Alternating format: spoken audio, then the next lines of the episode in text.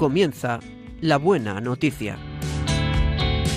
Un programa que hoy presenta el movimiento de los focolares.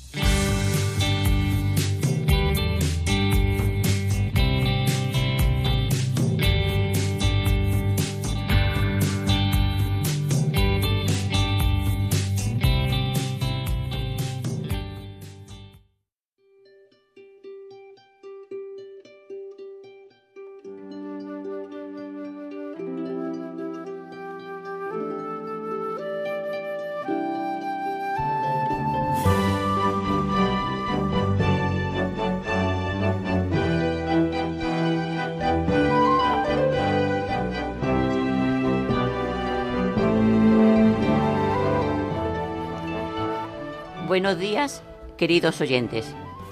Nuevamente, Radio María nos da la oportunidad de meditar juntos las lecturas de la liturgia de mañana, domingo segundo de Cuaresma. La liturgia, después de habernos invitados a seguir a Jesús en el desierto, para afrontar y superar con él las tentaciones, nos propone subir al monte, al monte de la oración, para contemplar con el alma la luz gloriosa, gloriosa de Dios. Hoy estaremos con vosotros, Santos García. Buenos días, Santos. Hola, buenos días, María José, y buenos días a los oyentes de Radio María. Sí, hoy escucharemos, por ejemplo, el sacrificio de Abraham, nuestro padre en la fe, en la primera lectura. Estará también con nosotros Mari Carmen Galván. Buenos días, Mari Carmen. Muy buenos días a todos. En la segunda lectura San Pablo nos recordará con su carta a los romanos que Dios no se reservó a su propio Hijo. Saludamos y agradecemos muy especialmente a quienes hoy nos donarán sus testimonios. Saludamos también a los técnicos de Radio María, Mónica Martínez y Oscar Martín, que nos ayudan desde el control de sonido. Yo soy María José Borrego.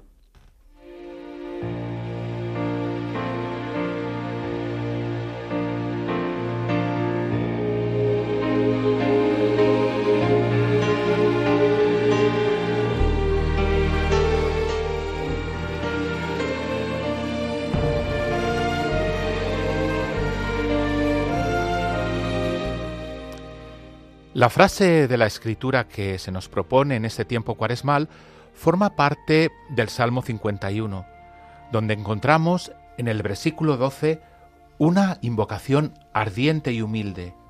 Crea en mí, oh Dios, un corazón puro, renueva en mi interior un espíritu firme. El texto que la contiene es conocido como el Miserere. En él, la mirada del autor empieza explorando los escondrijos del alma humana para captar sus fibras más profundas, las de nuestra profunda ineptitud frente a Dios, y a la vez el insaciable anhelo de plena comunión con aquel de quien procede toda gracia y misericordia. Crea en mí, oh Dios, un corazón puro, renueva mi interior con un espíritu firme. El Salmo se inspira en un episodio muy conocido de la vida de David. Este, llamado por Dios a cuidar del pueblo de Israel y a guiarlo por los caminos de la obediencia a la alianza, resulta que transgrede su misión. Y después de haber cometido adulterio con Betsabé, manda matar en batalla al marido de aquella, Urías elitita, oficial de su ejército. El profeta Natán le desvela la gravedad de su culpa y lo ayuda a reconocerla. Es el momento de confesar su pecado y reconciliarse con Dios. Crea en mí, oh Dios, un corazón puro. Renueva en mi interior un espíritu firme. El salmista pone en boca del rey invocaciones muy fuertes, pero que brotan de su arrepentimiento profundo y de la total confianza en el perdón de Dios como expresan los verbos borra, lávame, purifícame.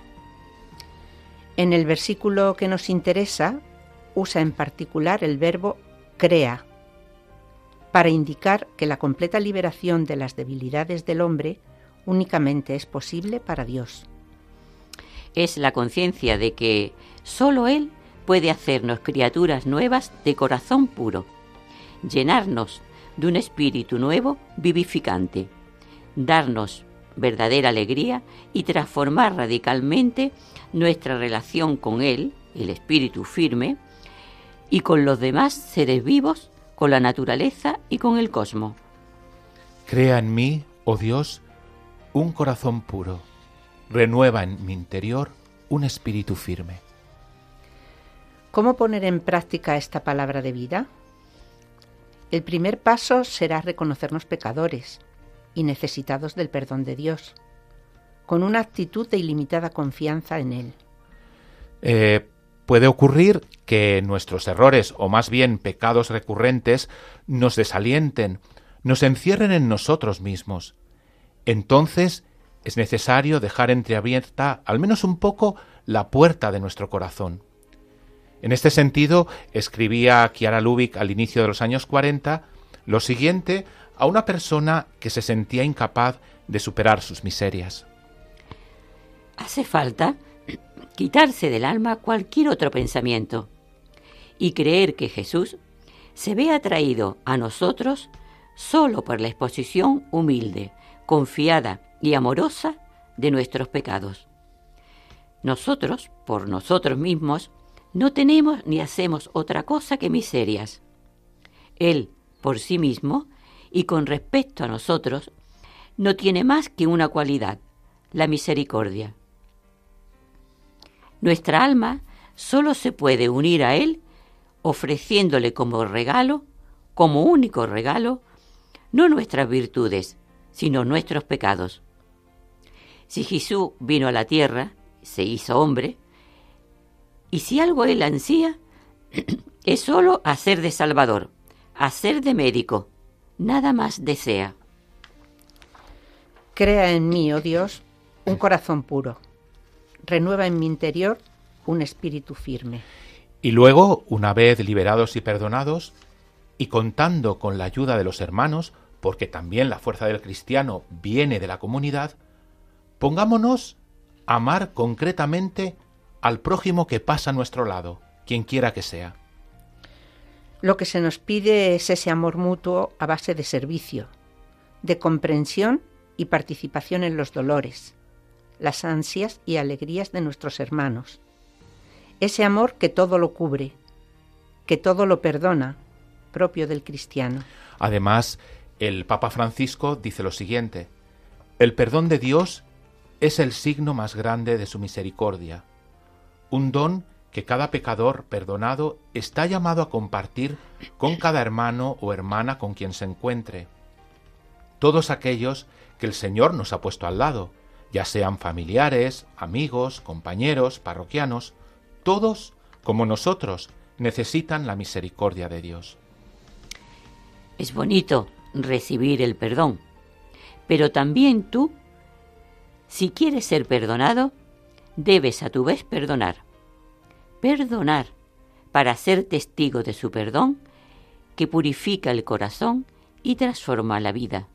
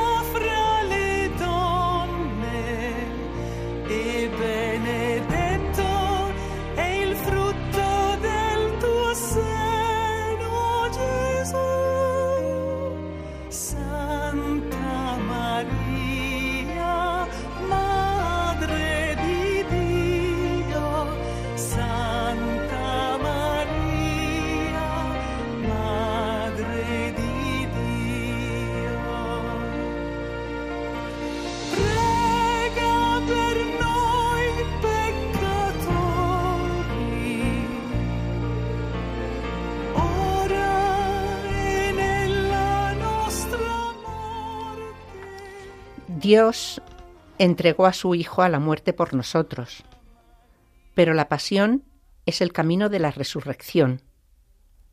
Así hemos de vivir el misterio de la cruz siempre, y de modo especial en estos días de Cuaresma, llenos de esperanza en que un día también resucitaremos. Dios prometió a Abraham dos cosas que parecen imposibles, un hijo y una tierra. Abraham era rico, no necesitaba nada más. Pero sin la promesa del Señor, su vida hubiera terminado simplemente con la muerte. Al bendecir a Abraham con un hijo y una tierra, Dios le ofreció una vida que es más grande que la muerte.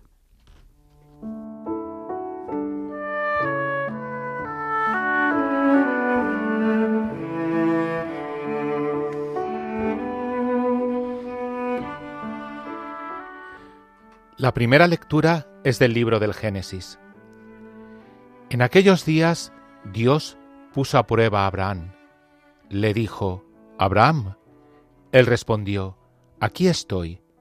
Dios dijo, Toma a tu hijo único, al que amas, a Isaac, y vete a la tierra de Moria, y ofrécemelo allí en holocausto en uno de los montes que yo te indicaré. Cuando llegaron al sitio que le había dicho Dios, Abraham levantó allí el altar y apiló la leña. Entonces Abraham alargó la mano y tomó el cuchillo para degollar a su hijo. Pero el ángel del Señor le gritó desde el cielo, Abraham, Abraham. Él contestó, Aquí estoy. El ángel le ordenó, No alargues la mano contra el muchacho ni le hagas nada. Ahora he comprobado que temes a Dios porque no te has reservado a tu hijo, a tu hijo, a tu único hijo. Abraham levantó los ojos y vio un carnero enredado por los cuernos en la maleza. Se acercó, tomó el carnero y lo ofreció en holocausto en lugar de su hijo.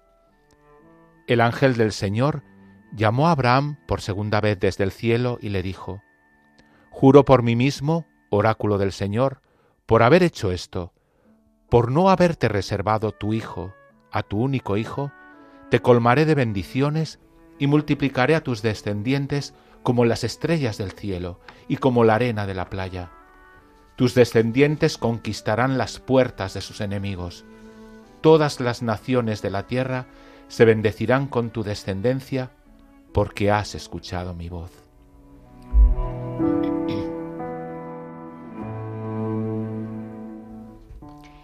Dios asegura a nuestro Padre en la fe que no será la muerte, sino la vida, la que dirá la última palabra.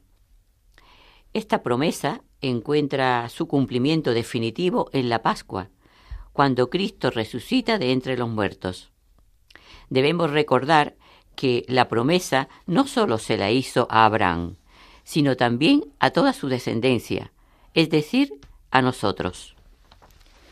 Por eso, durante la cuaresma, presentamos a Dios todo lo que hay de estéril y muerto en nosotros, todos nuestros sufrimientos y pecados, confiando en que Dios, que dio a Sara un hijo y que resucitó a Jesús de entre los muertos, transformará todo lo que hay de estéril y muerto en, en nuestra existencia, en una vida nueva y maravillosa.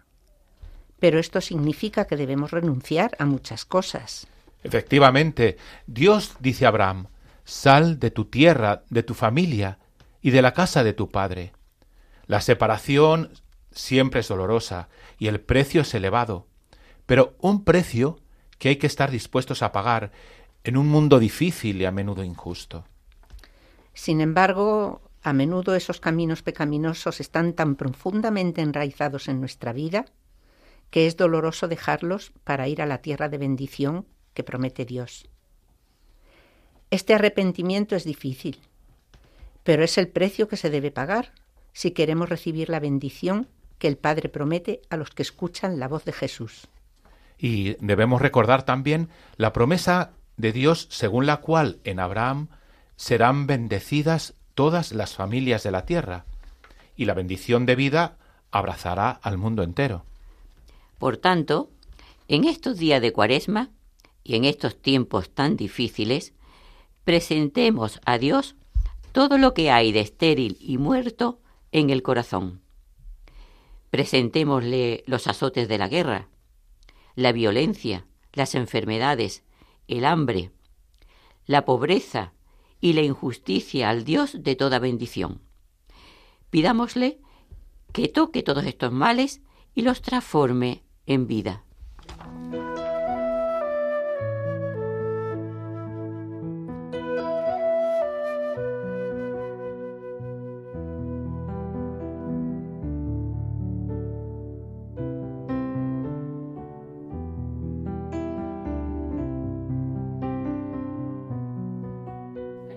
Salmo responsorial. Caminaré en presencia del Señor en el país de los vivos. Tenía fe, aun cuando dije, qué desgraciado soy. Mucho le cuesta al Señor la muerte de sus fieles. Señor, yo soy tu siervo, siervo tuyo, hijo de tu esclava. Rompiste mis cadenas. Te ofreceré un sacrificio de alabanza invocando tu nombre, Señor. Cumpliré al Señor mis votos en presencia de todo el pueblo, en el atrio de la casa del Señor, en medio de ti, Jerusalén.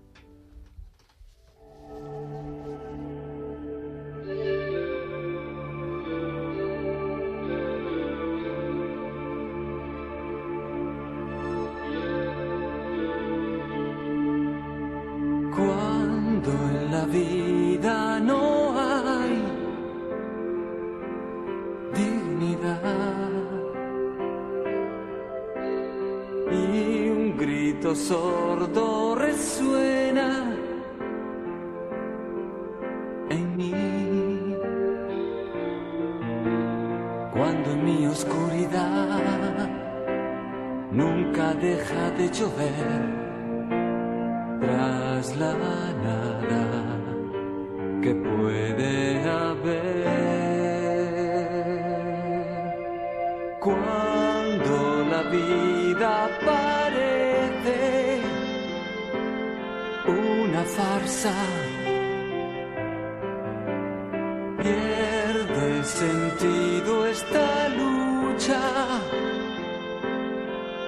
Sin fin.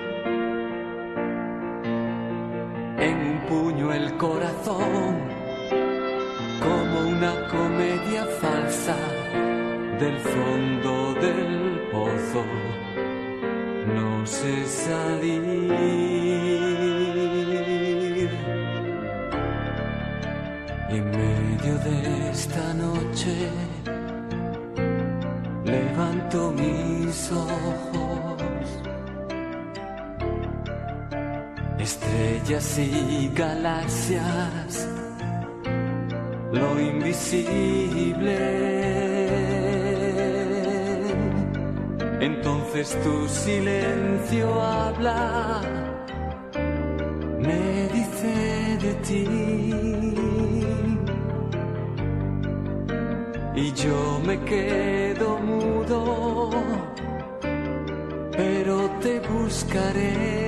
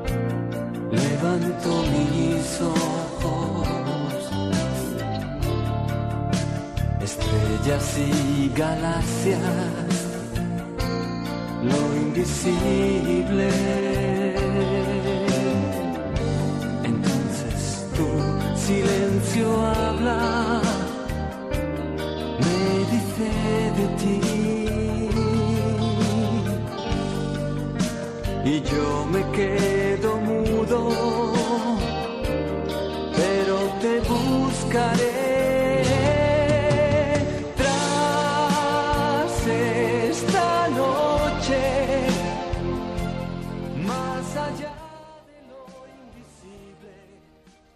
Seguimos en la sintonía de Radio María en el programa La Buena Noticia, reflexionando juntos sobre las lecturas de mañana segundo domingo de Cuaresma. Hemos meditado la promesa a Abraham de una descendencia mayor que las estrellas del cielo y que la arena de la playa. El Papa Francisco nos explicó que en este pasaje de la carta a los romanos, San Pablo hace como un resumen de todo lo que había explicado sobre nuestra salvación, sobre el don de Dios en nosotros, lo que el Señor nos ha dado.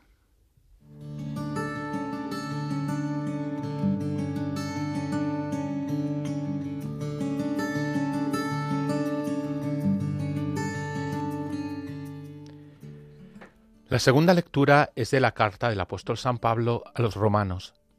Hermanos, si Dios está con nosotros, ¿quién estará contra nosotros?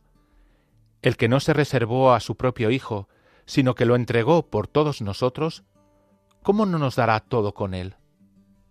¿Quién acusará a los elegidos de Dios? Dios es el que justifica. ¿Quién condenará? ¿Acaso Cristo Jesús, que murió y más todavía, resucitó y está a la derecha de Dios y que además intercede por nosotros?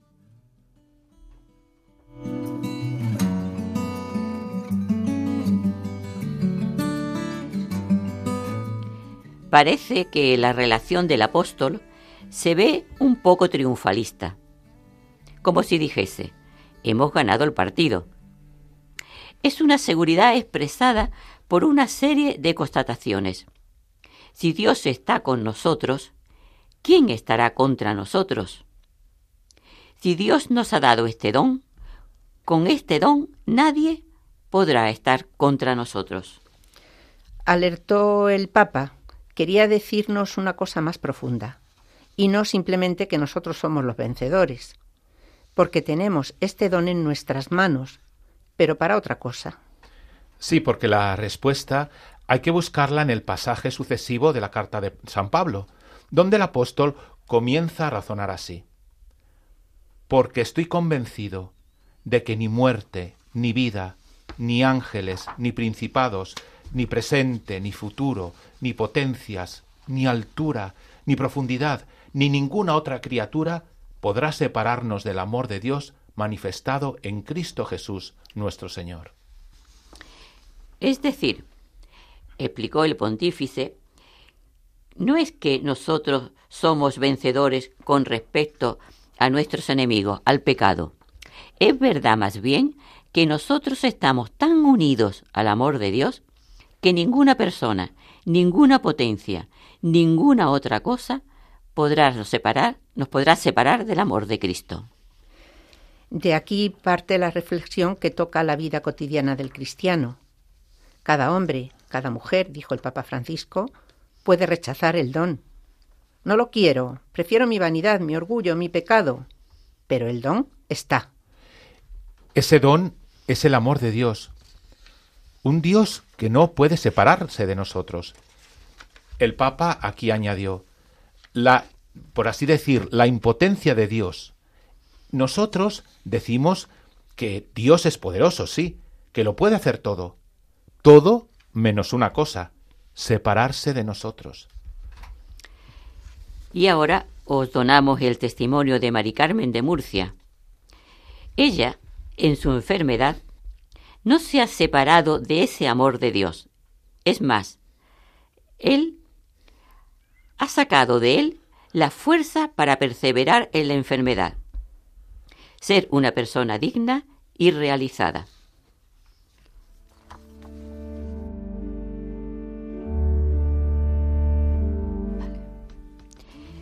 Soy Mari Carmen de Murcia. En 2019 empecé a notar que tropezaba al correr, pero no le di importancia. En 2020 la cosa se fue agravando. Me hospitalizaron, pruebas y más pruebas. Al final me diagnosticaron una ELA, esclerosis lateral miotrófica, de las denominadas rara, cruel y caprichosa. Cruel porque va tomando tu cuerpo poco a poco. Caprichosa porque le puede dar a cualquiera, niño, joven, adulto o anciano. Podría ser genético o simplemente te toca. Mi reacción en ese momento fue de mucha quietud, aunque a partir de ahí he tenido muchos, muchos altibajos. No podía decirle a nadie lo que tenía, porque me ponía a llorar. He tenido noches de total oscuridad, al sentirme un despojo. Pero gracias a mi fe religiosa y a la espiritualidad de Chiara Lubi, he seguido preguntándole a Dios qué era lo que quería de mí. En mis circunstancias no servía para nada y podía ser un estorbo. Cuando lloraba por las noches en la cama, le decía a Dios, no me mires, déjame que me desahogue.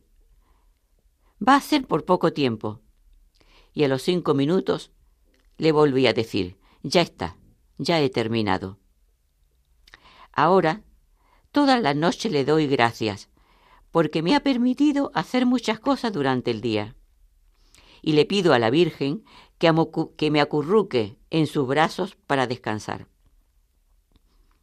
A la mañana siguiente vuelvo a decir gracias por otro día que voy a tener que rellenar sin saber la sorpresa que me deparará. En la actualidad, la ELA me ha atacado en el habla. Lo hago muy, muy despacio y la movilidad que he perdido casi totalmente aunque doy pasos con mi andador por la casa. Y a la calle salgo con mi scooter, al que yo llamo Motomari. De momento, no me ha tocado todavía los brazos, que son el motor de mi ayuda en muchas ocasiones. Conozco a enfermos de ELA que ya están con traqueotomía y PET, es decir, respiran artificialmente y comen por un tubo metido en el abdomen, no pudiendo mover el resto de su cuerpo. Pero son activistas en pro de darle visibilidad a esta enfermedad. Me han hablado también de los cuidados paliativos y de la eutanasia, que voy a empeorar cada vez más, aunque no se sabe cuándo, pero que llegado el momento como no tenga dinero para cuidadores las 24 horas del día, no me harán nada. Mi respuesta ha sido siempre la misma. Quiero vivir, quiero vivir. Tanto es así que hasta las propias doctoras de, neumología y cuidados paliativos me dicen que mi cara y mis ojos transmiten paz. Aunque yo sé que mi confianza y mi abandono en Dios es lo que me da fuerza para seguir en el día a día. Mi madre, de casi 91 años, vive conmigo y es la que me cuida. Hace la compra, la comida, etc. Estamos muy unidas. No le he ocultado lo cruel que es esta enfermedad, pero lo he hecho de una forma muy natural. La esperanza de vida es de 3 a 5 años. Por eso vivo el momento presente y lo disfruto. Pido a Dios que mi muerte sea tranquila y que pueda irme en paz a su encuentro. Dicen también que el 90% de los enfermos de ELA piden voluntariamente la eutanasia. Pero eso no es verdad. La obligan a pedirla, por no poder pagar a cuidadores especializados y para no endeudar aún más a las familias. No hay residencias especializadas, ni siquiera privadas, ni nos admiten en los hospitales para el cuidado. Aprovecho estas líneas para dar las gracias a la, a la Asociación de ELA de la Comunidad Autónoma. Son las que nos proporcionan todas las cosas que necesitamos. Material terapéutico, terapéutico logopedas, fisioterapeutas, psicólogos y todo lo que le demandamos y que puedan, en lo que puedan darnos una mano, haciendo lo imposible por conseguirlo. Hace poco me han nombrado secretaria de la Asociación ELA Región de Murcia. He aceptado para poner mi granito de arena y ayudar a otros en todo lo que pueda.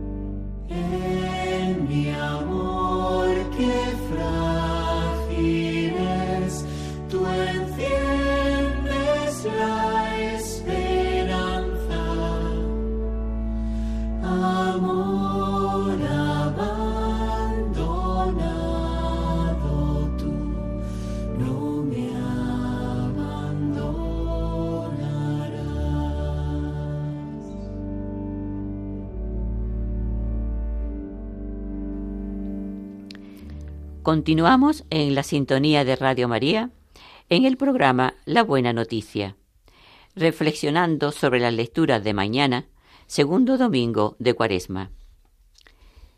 El Evangelio de hoy nos invita a contemplar la transfiguración de Jesús.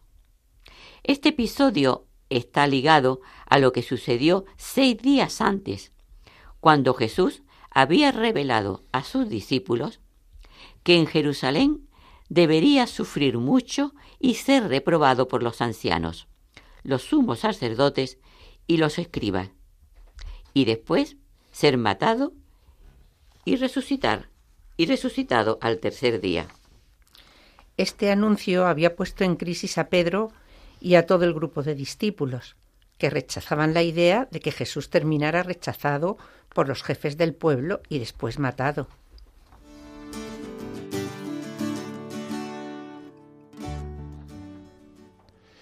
El Evangelio es de San Marcos. En aquel tiempo Jesús tomó consigo a Pedro, a Santiago y a Juan. Subió aparte con ellos solos a un monte alto y se transfiguró delante de ellos. Sus vestidos se volvieron de un blanco deslumbrador, como no puede dejarlos ningún batanero del mundo.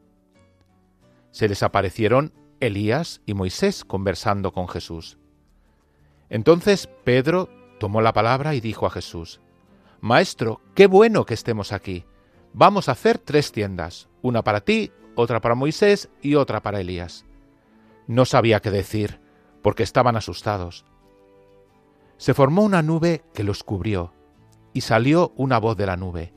Este es mi Hijo, el amado, escuchadlo.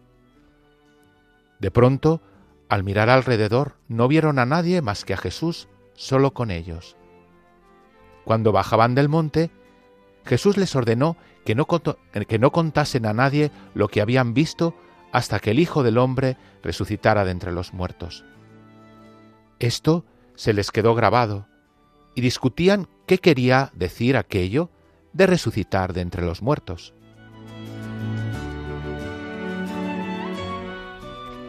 Los apóstoles esperaban un Mesías poderoso, fuerte, dominador.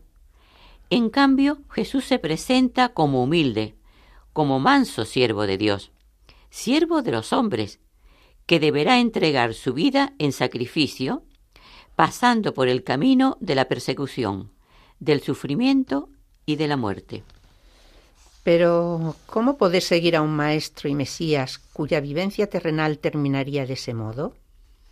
Así pensaban ellos. Y la respuesta llega precisamente de la transfiguración.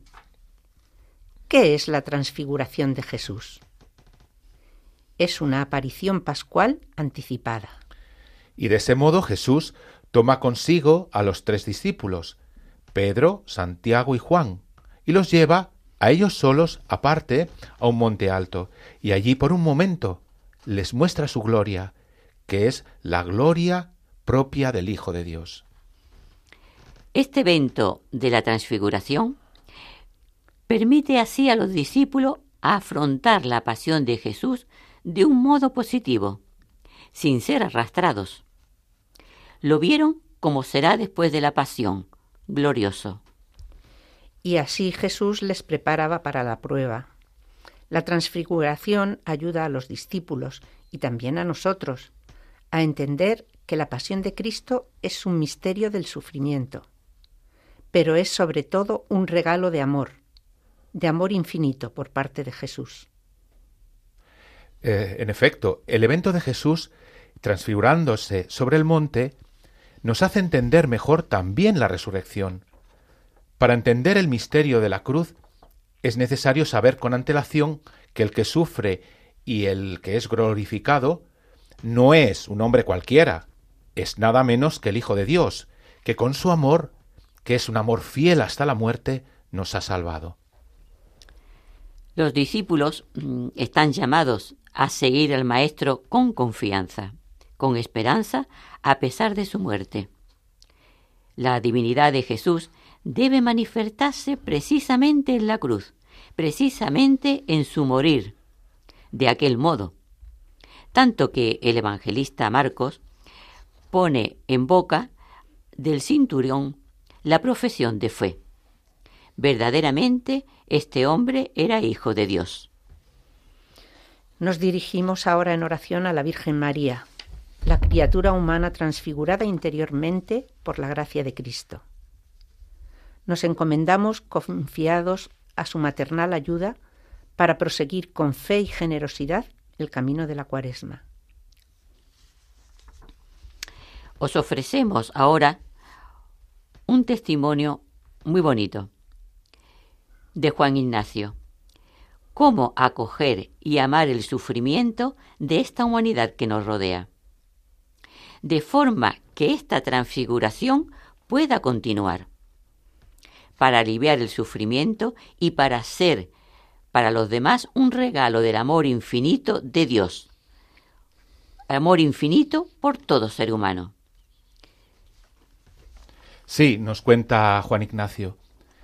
La experiencia que quería compartir hoy tiene su origen en la parroquia Virgen del Camino, en Villalba. Allí tienen un comedor social desde hace años y detectaron que varias personas que asisten al comedor duermen en la calle o en sitios que no reúnen las condiciones suficientes. El año pasado se elaboró un proyecto de centro de día en el que colaboró, eh, mi, en el que colaboró mi parroquia, cediendo los locales de nuestra ermita, la Fundación Reda de los Agustinos y Caritas Madrid. El centro se inauguró en octubre y comenzó abriendo de lunes a viernes por la mañana porque no había suficientes voluntarios. Este centro se llama Hogar Santa Rita.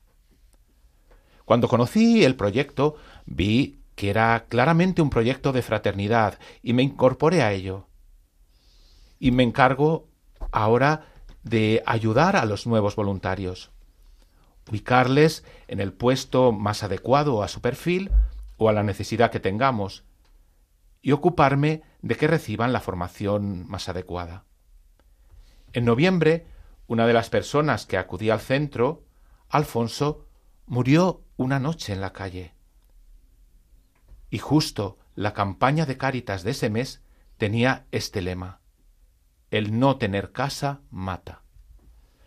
Como podéis imaginar, este hecho nos golpeó muchísimo, nos golpeó muy duro y nos activó para encontrar una solución adecuada. El vicario celebró el funeral de Alfonso y se implicó en el problema personalmente, y con él toda la iglesia en el arciprestazgo. Después de varias opciones, se decide abrir un albergue para los meses de frío y el lugar ideal es un edificio que tiene la institución teresiana en los Negrales. Pero la cuestión es que no teníamos muchas fuerzas para empezar. Solo había tres eh, trabajadoras sociales de Cáritas que se irían turnando para que fuera una cada noche, pero faltaban los voluntarios. Yo sentía que debía hacer una opción por los más pobres, y vi claro que Jesús en la cruz, abandonado, que se me presentaba en mi entorno, era éste, era estas personas sin hogar. Y mi respuesta fue ofrecerme para pasar la noche en el albergue y apoyar a la trabajadora social con el proyecto. Por otro lado, hablé con el párroco para anunciar en todas las misas del fin de semana este proyecto, y así pudimos conseguir un voluntario para cada día. El 18 de enero se inauguró en el, el servicio y pasé mi primera noche en el albergue. Nuestro trabajo es conseguir que se sientan en familia, que tanto el centro de día o el comedor o el albergue lo sientan como su casa, la experiencia al comienzo es cierto que es dura, ¿eh? porque estamos con personas que tienen una mochila cargada de experiencias muy dolorosas, pero enseguida se les coge cariño. Nosotros intentamos estar a su servicio, por ejemplo, calentando la cena, preparando un vaso de leche caliente, lavando platos y vasos, dándoles conversación o jugando una partida de cartas. Para mí, el poder conocer el nombre de cada persona es el, paso decisivo. Y ya no es algo que forma parte de un paisaje urbano, que me es indiferente. No, se trata de una persona, es un hermano concreto. Y el proyecto les ayuda a recobrar su dignidad. y es un medio para que pidan ayuda también para resolver sus problemas. La relación con los voluntarios y la trabajadora social es también muy bonita, porque descubres la riqueza y la variedad de la Iglesia y cómo Dios obra en cada uno de ellos, aunque también es verdad que hay alguno que no cree. En estos meses hemos conseguido ampliar el horario del centro de día. Mi reto es poder abrir también los sábados por la tarde, que es lo que nos han solicitado nuestros eh, nuevos amigos en la asamblea que se celebra semanalmente. El ambiente, puedo decir que, allí se respira, es, em, ya, ya he dicho, como una familia, y damos lo mejor de nosotros mismos. Estamos contentos de poder colaborar con Dios construyendo este, diríamos, oasis de paz y de fraternidad.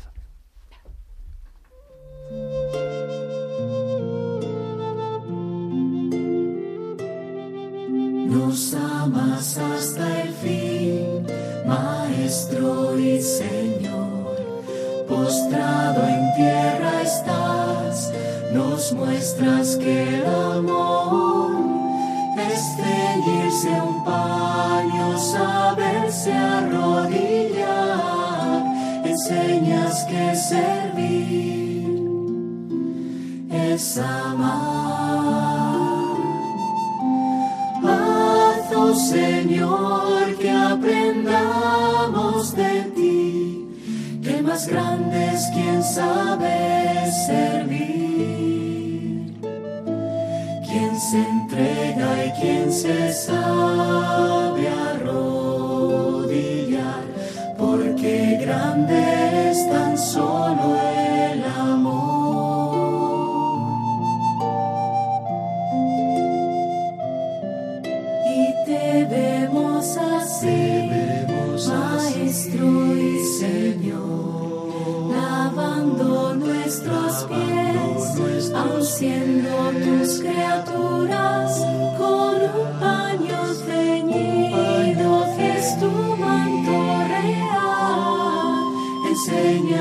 que servir es reinar.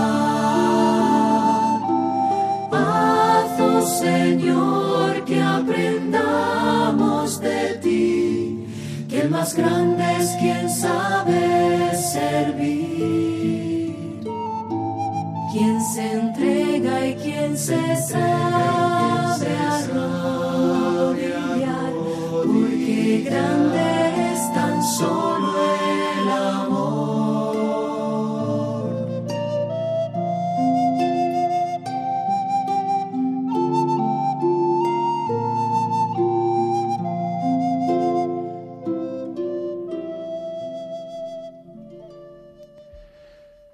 Bien, pues solo nos queda ya agradecer a los queridos oyentes de, Radio María por su atención. También agradecemos al Papa Benedicto XVI, al Papa Francisco, a Kiera Lubick, de cuyos escritos nos hemos servido para los comentarios en el programa de hoy. Pueden dejarnos sus impresiones, sus testimonios o sugerencias en nuestro email, que es la buena noticia 3 arroba es. El 3 es con número. Repetimos la dirección. La buena noticia 3 arroba radiomaria.es. O si lo prefieren, pueden escribirnos también por correo postal. Atención de La Buena Noticia, Movimiento de los Foglares, Radio María, Paseo de Lanceros 2, Primera Planta, Centro Comercial. 28024 de Madrid. Agradecemos de antemano los ecos del programa que nos puedan enviar.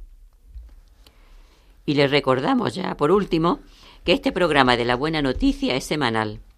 La última vez, la próxima vez que estemos con ustedes como movimiento de los focolares será el próximo 23 de marzo, si Dios quiere, de doce y media a una y media.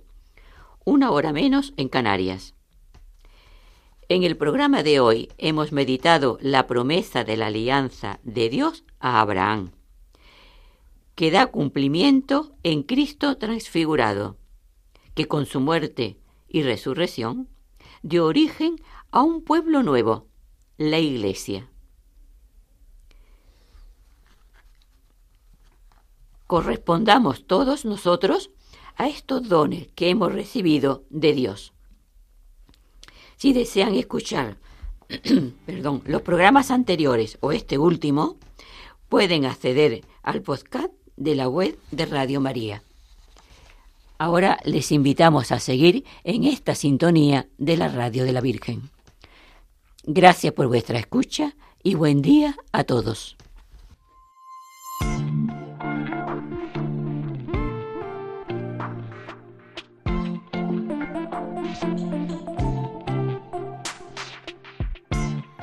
Medio de un mar de dolor.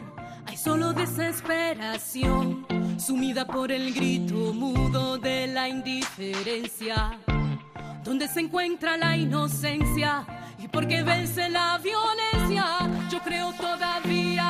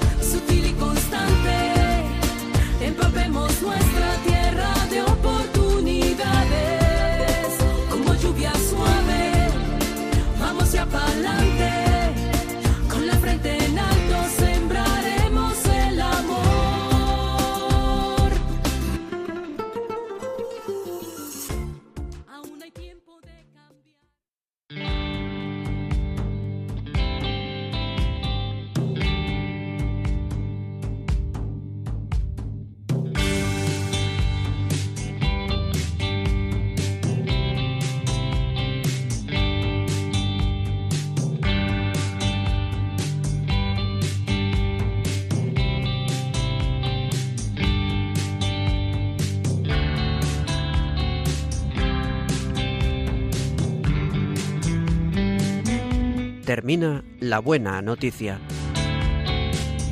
Un programa que hoy ha presentado el movimiento de los focolares.